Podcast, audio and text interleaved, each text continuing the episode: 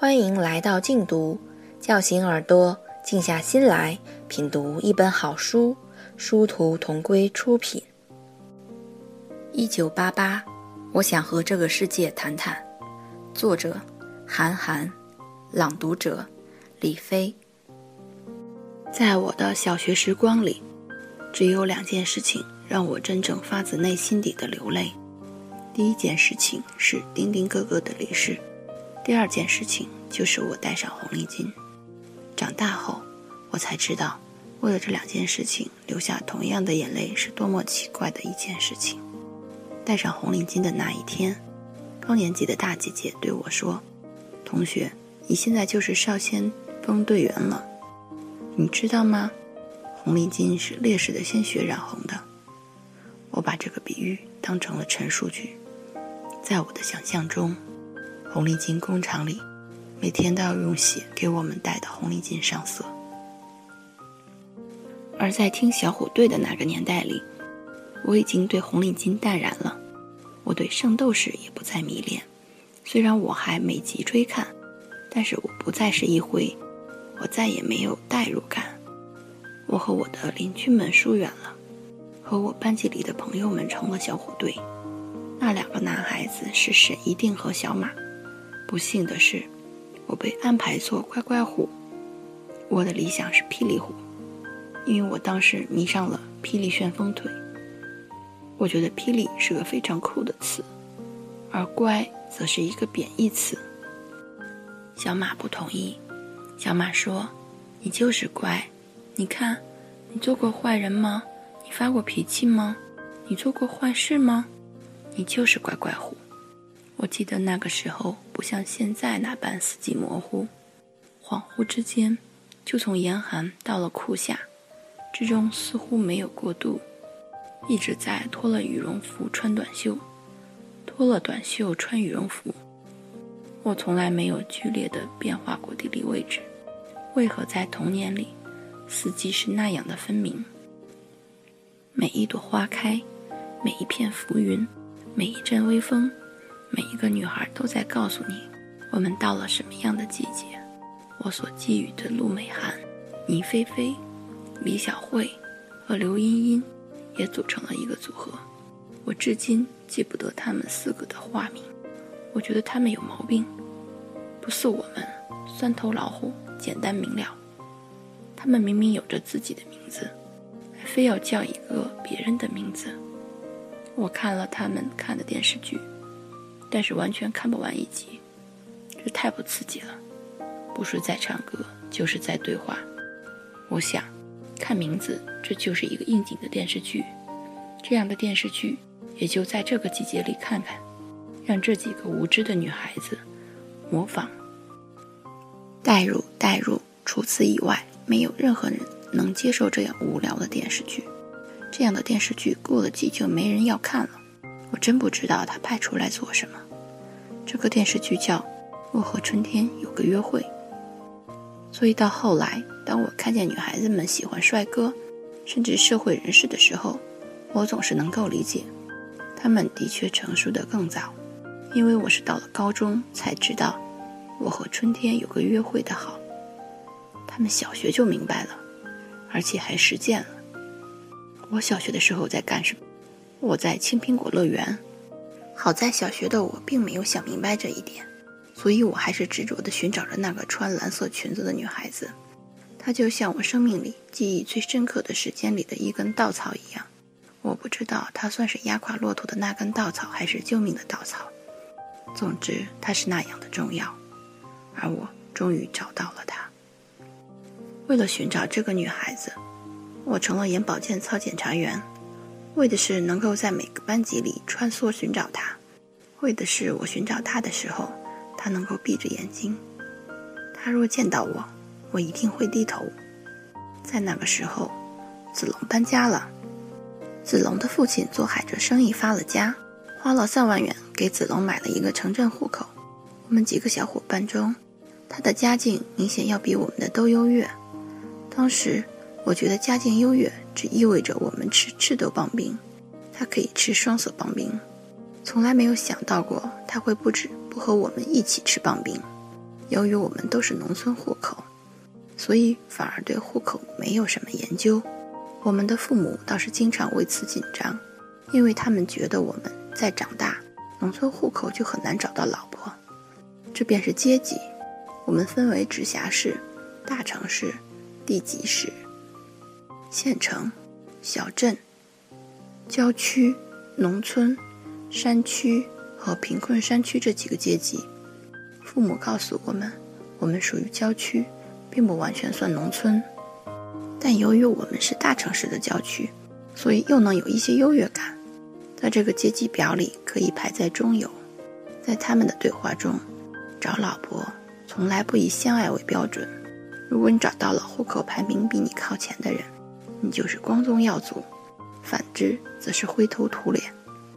子龙的父亲花了这三万元以后，子龙比我们高了一个阶级。我们送别了子龙，子龙说。我会在放假的时候回来玩的，我的房子还在这里。后来，这个宅基地就被子龙的父亲以五万元转让给了别人。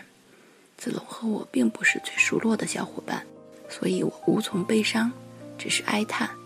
子龙在临走的时候对我们说：“其实，我是因为一直怕石浩，所以才没有告诉大家，我的圣衣也是在我们家地里挖出来的。”当时我想。这是多么勇敢的一句话啊！他在最后向十号的权威发起了挑战，我对他肃然起敬。从那以后，子龙就在我们的生命里消失了。他消失，只剩下耳边的传闻。他们一家人没有搬离到我们五公里开外的镇上，而是到了繁华都市的中心里。我们每年一度去市区买新衣服过年的时候，都会意识到，要不要去子龙家里看看。后来父母都觉得算了，没什么好麻烦人家的。大过年的，万一人家家里有客人，我们居然真的再无相逢。长大后，让我悲伤的是，他对我们说的最后一句话，还是一句谎话。可是十号依然是那样的霸道，我对他有说不出的感觉。一方面我讨厌他，一方面我羡慕他。十号知道我喜欢一个穿蓝裙子姑娘的事，那是因为我自己犯贱告诉了他，希望他能够帮我回忆。十号说：“你这个傻叉，真正的男人，真正的斗士，从来不会为一个女孩子去做什么。”但当时我已经开始读课外书了。我说：“为什么我老看见外国人为一个女孩子还决斗呢？”十号一愣，继续说。那是外国的斗牛士，他们是为了一头牛。我说不是的，是站在一个空的场地上，然后两个人决斗，谁赢了，女的就跟谁走。十号说：“那很好，如果哪天我们两个同时喜欢上一个女的，我们就决斗。”我说：“让这个女的自己来选不就行了？”石浩鄙夷地看着我说：“你这个笨蛋，真正的男人，真正的斗士。”就是为了一个女孩子而决斗的。我问石浩：“你有自己的喜欢女孩子吗？”石浩说：“我没有，我也永远不会为了一个女孩子而怎么样。这种事情，也就是你这样的人做出来的。”我说：“嗯，是啊。”依然每天在眼保健操的音乐声中穿梭于各个班级之间。渐渐的，我对这件事情已经忘却。我只记得，我是一个查眼保健操的时候，同学们有没有闭眼睛的人。这就是日复一日机械的工作带给人们的恶果。它让人无一例外地忘记自己最初的理想。过去了一年，我因为工作认真和跑得快，牢牢地把守着我们这一个年级里的这个职位。在四节的眼保健操里，我需要检查四个班级。在这一年的头几个月里，我总是盯着女生的裙子看。等到天气冷去，等到天气冷去，他们开始了穿裤子。我慢慢的开始看他们的脸。我最喜欢看他们做第三节眼保健操，那是揉四白穴。在揉四白穴的时候，每一个女孩的面目都清晰可见。他们把自己脸扯来扯去，更是可爱。到了第二年夏天来临的时候，我已经忘记了在看他们的裙子。我只是发现了这个年纪里所有漂亮可爱的女孩子。我仔细地观察过她们，他们的每一个动作，他们每一次颤动自睫毛，但是他们从不知道这些。那是第二年的六一儿童节，是我留在小学里的最后一年。我和沈一定还有小马组成的小虎队，终于要上台唱歌。和我们在一起唱歌的还有陆美涵、倪菲菲、李小慧和刘茵茵组合。这将是我们离开这个校园的最后一个六一儿童节。我们的儿童节联欢会在上午，上午我们照常上课。在第三节课开始前。我照例去检查眼保健操。我对这个工作虽然已经失去感觉和激情，但总是还有微微的特权感。他先跑去了最远的六年级一班，因为六年级一班是离我们最远的。我在六年级四班。这样检查下来，在最后一节结束的时候，我正好可以坐回到座位上，云淡风轻。但是我在六年级一班等待了很久，都不见广播响起，同学们开始骚动。但老师一般都会在眼保健操尾声的时候进来班级，所以局势有些失控。